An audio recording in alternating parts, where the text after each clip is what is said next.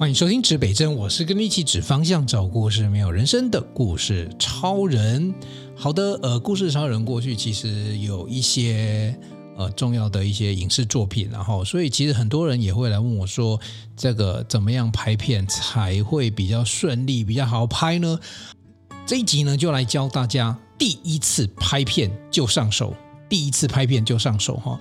好，我想这个影音时代啊，我自己认为啊，我们。有一个名词叫微电影，对不对？这三个字，我认为二零一二年是微电影。简单来讲，短影片、短视频。以至于到现在的什么呃，Facebook 的 Reel 啊，然后这个呃 YouTube 什么 Short 啊等等，还有抖音啊等等，其实这已经流行很久了哈。不过我要跟大家讲一件事情，是我讲的拍片不是拍这种什么短影音啊、录我那个 Reel，然后其实就是拿一般手机就可以做的哈。当然手机可以拍很多东西，我指的是如果你想要拍一些有故事性、有结构性的、比较完整一点的，不管是你是要做这个。综艺节目也好，或者是谈谈话节目，可能就还好，因为一个人在那边讲话。呃，我讲的是稍微有一点点的深度，或有一点技术的哈，所以我期待这一集呢，能够教大家。第一次拍有一点点技术性质的影片呢，就能够上手这个题目哈。好，我这一集哈，你听好。我现在上课都跟同学讲说，我讲老半天啊，你只要记这个就好啊，记完就可以下课了哈。因为经常讲老半天哦，就一个重点了。我先告直接告诉大家，这一集你要记这个重点，这个重点只有四个字啊。如果你想要第一次拍片就上手，请记得四个字：影音分离哦。你有听过课题分离，对不对？议题分离，对，我现在就教你影音分离，就是我们做的影片跟声音的影音分离。好，这是我教所有的同学啊，来上我的课的同学，不管是外面的课还是这个学校课啊，如果我希，如果你今天真的是。叫做那种拍片的新手了，然后你又不晓得说，呃，人家拍片，呃，这么多的事情，你要从何着手的时候，我就教你这一招哦。听好了，听好，用听的就好哦。呃，四个字，影音分离哦。那影音分离通常都是在我们在剪接软体里面才有说影音分离这个功能，就是你把影片跟声音有没有？正常来讲，你拍片的时候是不是粘在一起的？那剪接的影音分离是说把影片跟呃。影像跟声音轨分离，分成两轨。那两轨之后，你就可以做各自的处理。好，其实也是类似的概念。我要请你做的一件事情是，你拍摄的时候，请你把声音跟影像不要做同步的录制。好，那这怎么做呢？其实做法很简单，也就是说你在设计一个脚本、拍摄脚本的时候，你要去注意到，呃，我们讲声音呐、在影像里面，一般我们讲有三白。哪三白呢？对白、旁白跟口白。那其中对白就是你平常拍戏的时候，呃，这个男主角、女主角、男 A、女 A 哦，就是互相互动的时候，你就顺便把声音录下来，这个叫对白嘛，哈。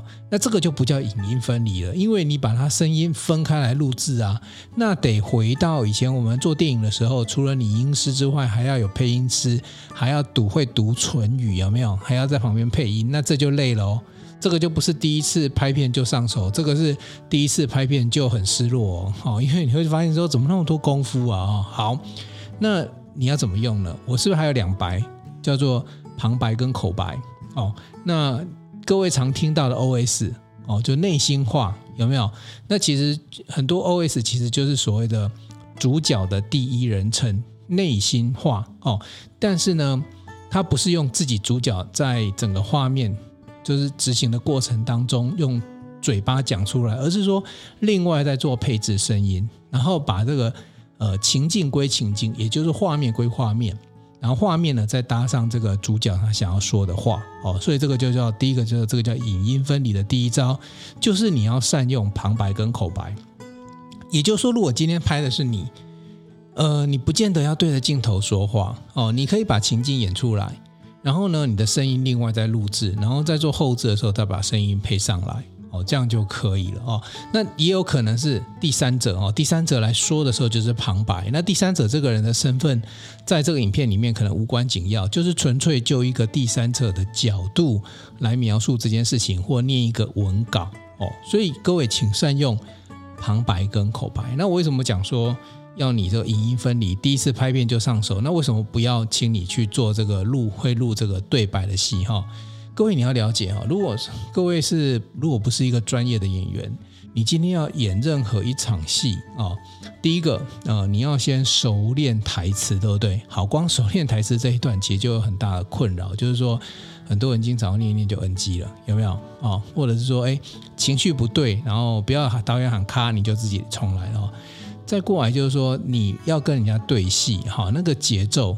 哦，互动的节奏就是你今天念对了，还 A 念对了哈，男主念对了，就女主念错了，啊，又要再来一次。所以你其实你光是在那边对这个戏哈，有时候我们排一场这个对话的戏，就短短的可能就是呃，搞不好可能就十秒钟的这画面哦，可能要拍很多次，很多的 take 哦。各位是不是经常呃这个看到啊，场二 take one。哦，take two，take three，那个 take 就是什么？我同一颗镜头，但是我拍了第二次、第三次哦，搞不好拍到第十二次哦，导演他会觉得，嗯，这画面可以，或者搞不好也不用导演了，搞不好拍到第十二次，你们才真正的把这个这个剧里面的这个对话念对，表情弄对哈、哦。那你说会不会有这么多 take？其实正常，包含第一线演员都会了哈、有时候我们叫做模戏的，也就是说，呃，不是每个人。演员哦，不管是不是素人还是演员，天生对这个情境大家都很熟悉，所以难免有需要磨合一次、两次、三次。哈，可是素人演员真的有时候会磨到十几次，那不是太累嘛？那第一次拍片不会上手啊，哦，第一次拍片就快上吊了。哦，第一天 从白天录到晚上，然后有一次我录一场戏。本来是白天的戏，录到录成变夜戏，然后我带的那个灯光还不太够，因为我没有想到说会录会拍这么久，会拍到晚上还需要灯光啊。所以最简单的就是影音分离，然后影音分离最简单的，你就先把这个剧情的部分呢，或者是示意情境的画面拍好，然后声音另外录好。我告诉大家呢，另外一个非常具代表性的影音分离的片子是什么？就 MV 哦，MV 呢是不是很明显的就是那种？影像跟声音跟音乐是分开来制作的，因为你就把声音做好，变成再再加上影像之后，才会变成 MV 带嘛，哈，叫做音乐录影带嘛，哦。那以前我们那个音乐录影带不是有经常有很很好笑的画面，就是说你去唱一首那个 MTV 里面唱一首歌，你不管唱什么歌，它配的画面都一样。哦，会不会这种情形？会呀、啊，因为他就把那个画面全部都就是都先拍好，剪好一支带子，然后只要拉一下长度就好。所以一定有很多那种呃女主角在海边，然后拿了一个纱，拿件衣服在那飘啊，好，然后走路啊，然后风景啊，就是就是类似这种中性的，就是没有太过强烈表达什么意境的镜头的时候，他就可以去搭配很多的歌曲，对不对？好，那所以说各位，如果说你今天想要做做一支。自己觉得很得意，又觉得很不错，这自己看的哈。你可以尝试着先做做看 MV 哦。那你可以去找一首你喜欢的歌，然后去找这个，你那你就拍这个歌里面意境要呈现的画面，你先试试看。因为我们讲影音分离，我现在等下会讲影像，可是影像讲会讲声音的录制，那声音的录制就还需要一点点的技巧跟技术哈。我今天都一定会讲完。可是呢，你如果说有一首歌，直接在剪接的时候，直接音轨就直接把歌放上去，那基本上你的第一支影片就完成了。有没有第一次第一次拍片就很快上手，而不会上掉？哈，好，那这是一个呃方法，就是 MV 了哈。那我先来跟大家讲哈，拍摄的时候还是要跟大家简单分解呃分解，然后讲三个很重要的你要去注意到的地方，就是说不管你的脚本怎么样好。你的这个手机还是相机再怎么样好，再怎么样差，有几点其实要共同要注意的哦。你把这三点注意好，基本上大概就要上手就很快哈。第一个呢，呃，注意你的光线哈，我叫做多点光哦，不管是多很多点的光，还是多一点光哦，其实光不是越多越好，其实是看情境跟气氛。可是很多人在拍摄的时候都觉得说，哎，我现场有光就好，看得到脸就好，就直接开始拍了。可是你有没有发现，即使你在客厅或在房间拍一场戏，你把这个主光源关掉，你可能只开一盏这个这个叫做床头灯，好，或者是开一盏小小夜灯，或者是开一些呃房间里面的渐层灯，或在客厅的时候有一些什么立灯啊什么，你只打一盏灯，然后女主角让她男主角让他坐在这个沙发旁边。然后光只有微微一点点，那个要表达的感觉可能跟这个整个大厅，就是说整个客厅的灯打开的时候，呃，是不是感觉就完全就不一样哦？所以其实光其实是要表现什么？表现导演对这一场戏他期待观众在看到的画面所感受到的氛围。当然，你说男主角、女主角，哎，内心很开心，然后在客厅里面干嘛把灯关得暗暗的？当然不会是这样子啊。那我只是请你注意说，你其实有很多的选项，即使你没有专业的灯光，你光是在客厅里面，你有多少光源可以运用？然后你在家里，你可以试试看，哈，比如说把这个主要的光源先关掉，先开一盏这个立灯，哈，或者是开一个什么渐层灯，你可以去记录一下这个光源的感觉是什么。比如说，感觉是忧郁的，好，或者是感觉是沉思的，哦，或者是感觉是静谧的，或者是感觉是可怕的，有没有？啊，你看我，你都还没有用到任何所谓的这个专业，或者是甚至于我。有时候教同学用手电筒都还没用到，你光家里的光源就可以做不一样的设置啊。所以多点光意思就是说很多点的光你可以去规划。那有些光源是可大可小的哦。那一般我们拍摄的时候啊，哦，我都会问同学说，诶，为什么我现在大白天的我要打光？哦，因为这有个很简单的原因，我这场戏我不知道拍到几点，我十二点的大自然的太阳给我的光线跟下午四点给我的大自然给我的太阳光线是不一样的。那光光源这么暗暗，就是昏暗跟亮度不一样的时候，我就会产生一个很好笑的画面，就是说我可能还是拍同一场戏，可是就不连戏了，因为观众就看到奇怪，现在时间怪怪的，怎么刚刚很亮，现在就很暗很暗，然后也因为可能那一场戏对话也不两句话，天就突然暗下来，是怎么一回事？有没有哈？所以最简单的一个概念就是说，我们真的在拍的时候，我们会期待用我们所谓的。呃，不是大自然的光源，大自然光源有时候会用，那我们就看这场戏都很快，很有把握，我们用大自然光源是最棒的。那如果时间可能会拖拖比较长的时候，我们就考虑，我们就用我们自己带的光源，因为那个就光线的强度啊，或者是啊、呃、你要打多久啊，角度啊，全部都是你可以来做决定的哈、所以光其实不管你的脚本内容多精彩，或者是多。枯燥乏味，你光是一个，你把灯光哦，灯光设计好哦，那有时候灯光是打在脸上，还是打在头顶上哦？有时候你看那个主播有没有那个呃，看他头发那个 shadow 好之后，那个整个发型啊很漂亮，那 profile 很漂亮，有没有？那代表什么？还打了一盏发光哦，那个发光就是从背后这样出来，让这个。你整个脸部啊、头部的 profile 都很清楚哦，所以这时候它的光线的表现就完全不一样。然后侧边脸、左边脸、右边脸哦，各种光，各位都可以去玩玩看、调调看。如果有 model 的话，哈，好，第一个呢是叫做多点光，第二个我要跟大家分享是脚架纹哦，不是说你的脚架一定要纹，我是说有脚架就会纹哦。那个脚架我也不会特别请你去特别说啊，去找什么很名贵的啊、很贵重的脚架。其实我在乎这三个字脚架纹，我在乎的是纹，哦，所以你就算不是脚架，你的机器是，反正机器哈，你放在任何的物体上，哦，放在脚架上，一定比你手拿的稳，所以如果你真的要拍戏的话，真的是脚架准备好，不要一直想说我用手，然后我我跟你讲，你用 iPhone，你用手机拍都没有问题哦，可是手持有手持拍摄的需求，然后。有的时候真的是有些导演会比较希望是这种很自然的，就是手持的这样子的一个感觉。可是我我还讲的是，有时候你手持跟李安导演手持不一样，你懂吗？就是有些人手持是我是看起来是故意的，那有些人手持在去尾歘，你知道吗？就是的画面一直在抖哦。所以其实你去找一个稳定的脚架也好，或放在书桌上什么，只要你那个画面是你要的，那你让机器稳定哈稳。一开始拍的时候。不要去尝试那种手持，我我们很多，我真的真的导演界很多其实都很厉害，是可以手持就可以拍到，让你觉得它还有还本身带有那种稳定器的概念哦。那我如果第一次拍片，我讲第一次拍片嘛哈，那你就要上手的时候就尽量用脚架哦，不然你到时候那个晃来晃去哦，等一下你又第一次拍片就不又就不是上手，真的是又想上吊哈。好，再过来呢，我们讲声音，好，这就有趣了，就是说。假设你 C 的画面哦，就是说不是对话，那旁白跟口白呢，就是要脱离在录嘛。所以呃，这样录录有好处就是，哦，对，我们刚才讲旁白跟口白的时候，呃，就是会有情绪问题啊，然后会有这个 NG 问题，对不对？那你如果分开来的时候，哦，就录制上声音还是收进去，好，声音还是可以收，可是你在后置的时候，其实你是可以把它拉掉的。哦，是可以把这个这个哦声音拉掉，然后再去配上你要的声音。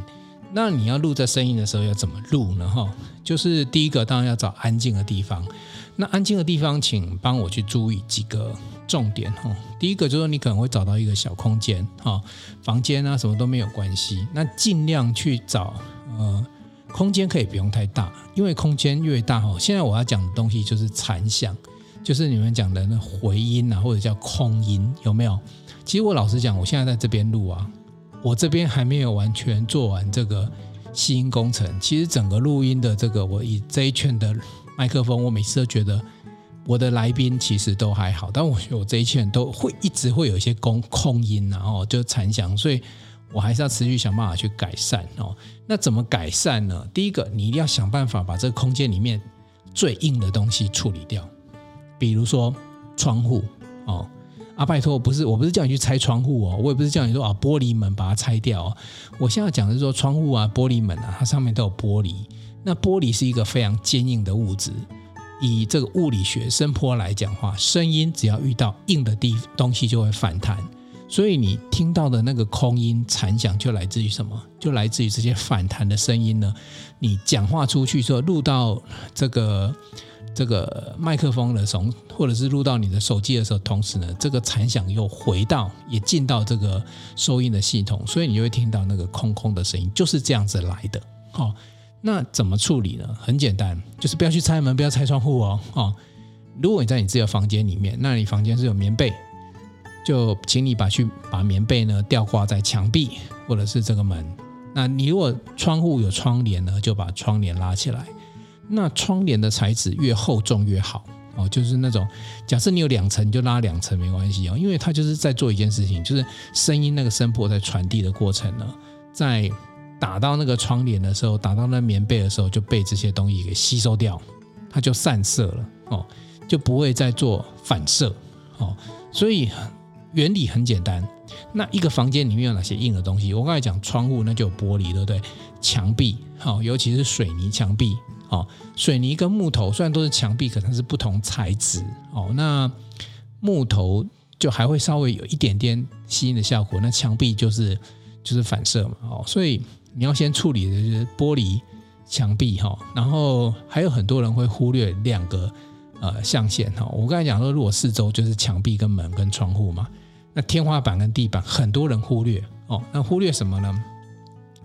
天花板有时候你很难改变的哦，因为有时候很高或什么。那如果说你天花板是凹凹凸凸的哈，就是有各种不同的东西，或者是像工业风啊那种墙壁啊，那就还那个天花板就还好。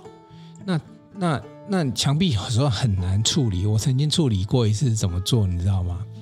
你知道我去买那个，你知道外面有那种类似吊饰，然后那个吊饰上面是云，其实就是棉花啦，一大坨棉花长得像云，有没有？我就想办法把它布置哈，就是吊在天花板上。那有个好处是看起来像是一个布置，对不对？可是那些棉花其实我也在做这件事情，就是尽可能的去吸收我声音往天花板打的时候呢的全反射。哦，那还有一个是地板啊，那地板怎么处理呢？地板就就地板硬邦邦的铺地毯。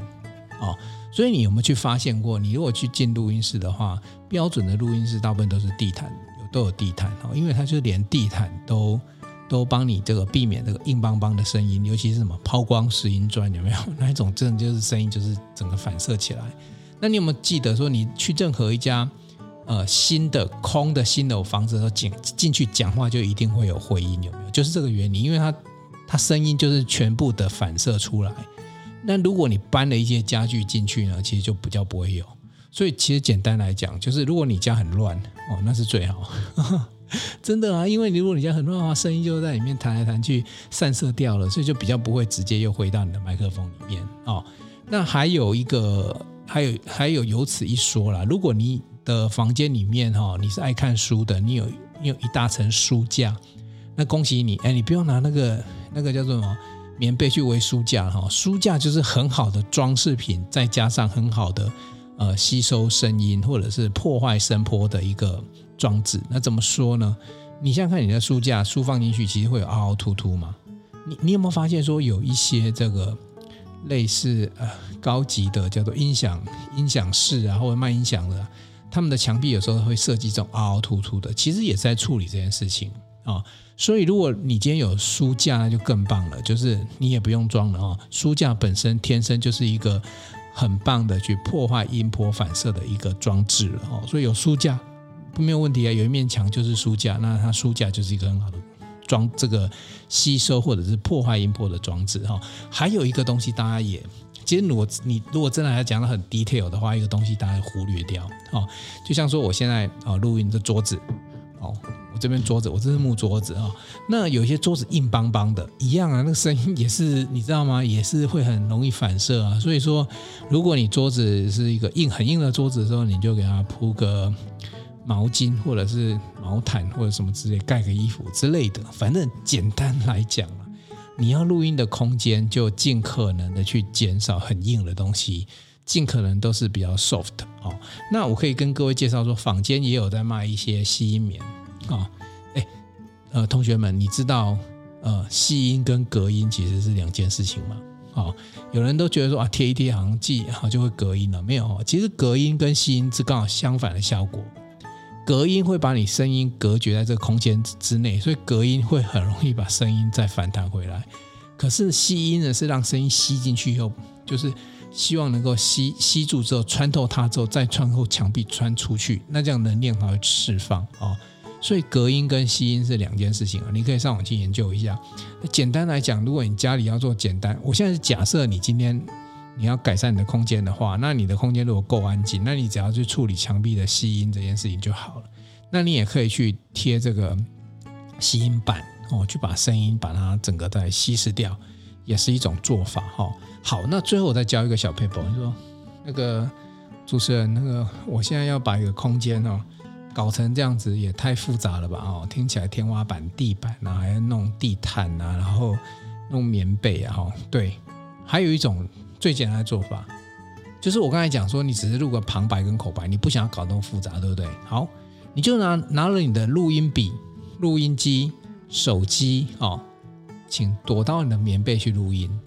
我刚才，那声音还真的是漂亮哦，因为你在床里面，在棉被啊，那里面完全是一个吸音的空间哈，所以你在里面，搞不好你弄个小手电筒，打个小灯，你就可以看稿，就可以念，啊，那效果其实还可以了哦。那如果说你说这有点蠢，好，那还有人也不能说更蠢，搞不好算更聪明哦。有人躲到衣橱里面去录音，懂吗？你知道有些人的衣橱还蛮大的，在里面还可以摆上一张这个小椅子、小桌子，你知道吗？然后就把那个衣橱关起来，变成一个还蛮 professional 的这个个人录音间。像很多 podcast 是可以是真真的这样做，因为他如果是录一个单口的 podcast，他不需要。有来宾，但有来宾就尴尬了，就说：“哎，来宾，我们躲到棉被里面去，应该没有人这样子录吧？或者来宾，我们躲到这衣橱里面去录哦，应该没有人这样会要求来宾了哦。但如果你自己录的时候，其实衣橱是一个还不错的空间，因为旁边都是挂满了，就是你可以用衣橱，然后再加上一个呃吸音材质的吸音板，那你吸音板就不用贴满整个房间了。我现在不是叫你蹲在那个。挂满衣服的衣橱里面去录，不是啦，我是说你把衣服空间腾出来之后，就有一个小空间嘛。那衣橱本来就有门嘛，对不对？那门本来就可以关上去嘛。啊，里面如果你再加一点巧思，有没有装个小灯？有没有？然后再把这个吸音的这个材质把它贴满，然后一个小桌子，哎，不错，你个人的录音空间就完成了，也是也是可以可以录音的这个。这个场合哦，哈，好，所以其实声音我就讲蛮多的，因为其实你透过我刚才讲的这些简单小技巧的时候啊，你就有办法录比较干净的旁白或口白。那如果你的声音够好哦，所以够好就是说不要太，就是某一些人的声音的频率哦，高频啊、低频等等都不太一样。那如果你也喜欢自己的声音，那你就不用担心你的影片的配音找谁，就是你自己。只是说你平常录的时候，就周边太多杂音了，或者是空音或残响太多了，你就觉得永远做不好。那你可以用这种方法来把你声音录起来。好，那如果前面的情境画面你拍好，再加上你的声音，哈，然后你知道吗？现在 YouTube 那个 YT 的 YouTube YouTuber 的工作室，哈，都里面会附很多这个这个叫做没有版权音乐的配乐，哦，那你如果再加上诶一点点的配乐，你想看哦，有影像，啊，有你的。这个口白或旁白，再加上一点音乐，其实你是有办法就做一个很有意境的、简单的一两分钟的小短片哦。而且这种短片会让你做出来哈，我不敢说你的短片一定有人看了哈，因为这个有没有点阅，其实我有时候我讲实在话，跟跟这个作品好坏有时候无关，这跟你行销、跟通路、跟你懂不懂所谓的网络社群经营有关系了哈。可是你至少会做出一部什么？诶，让你自己很有信心，然后愿意上。坡上网跟大家分享一个小短片，而且你做个一两分钟，是不是也很快哦？那你慢慢就会累积几个呃几部一两分钟一两分钟，慢慢你作品多了，我跟你讲，做内容哦也没有什么技巧，就不断的做，你就会把技巧弄得滚瓜烂熟，而且。呃，有有纪律、有频率的这样去做呢，你的东西就会越来越完美了。所以你说你能不能当个 YouTuber，在上面 po 一些你自己的作品，当然没有问题啊。那我讲这这个 YouTuber 不只是让所谓的一般的名嘴啊，或者是像我在做那个三分钟说一本书有没有？那就很简单，那个就是面对镜头就做完，那个那个没有办法影音分离了哈，那个反而要影音结合哈，分离我很痛苦了，因为。也没有分离的必要，就现场把声音收进来哦。好，那最后呢，最后呢，再给大家一点点的小技巧哈。什么小技巧呢？嗯、你如果一个影片要完成感哦，要让你有成就感，除我刚才讲的影音分离，然后呢，你把你的声音收好之外，一个很关键的事情就是你让它长得像电影。我们对电影这个这个是不是很尊崇啊？你就觉得你就像电影导演，所以怎么做呢？这影片的片头跟片尾要有哦。什么叫片头呢？有时候你前面这个 run 了几秒之后呢，上一上个片名哦，或者是你要一开始叫一个片头有片名也没关系哦。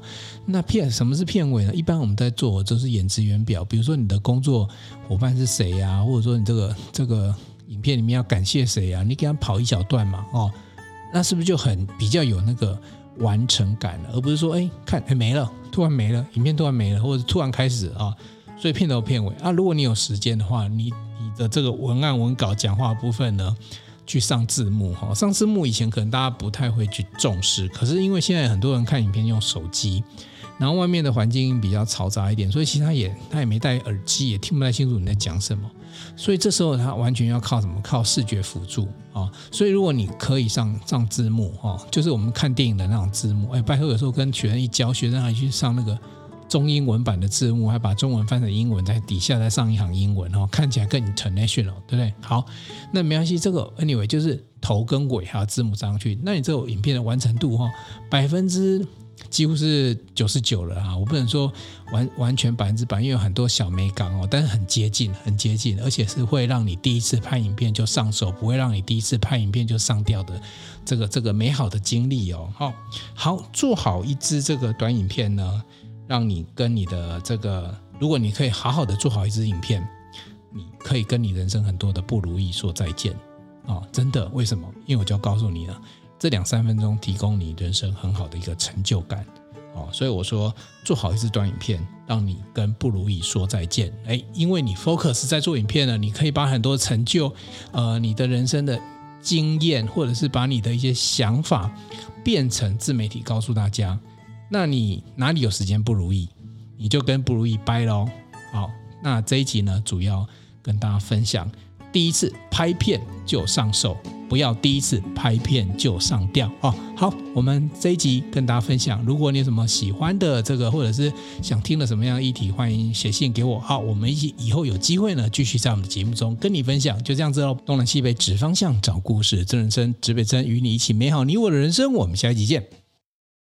想与故事超人分享你的心情吗？来信请寄到新竹县竹北市。高铁东二路六号五楼，指北针故事超人收。我们将在节目中找时间回复您的信件。详细的地址资讯，请参考节目资讯页。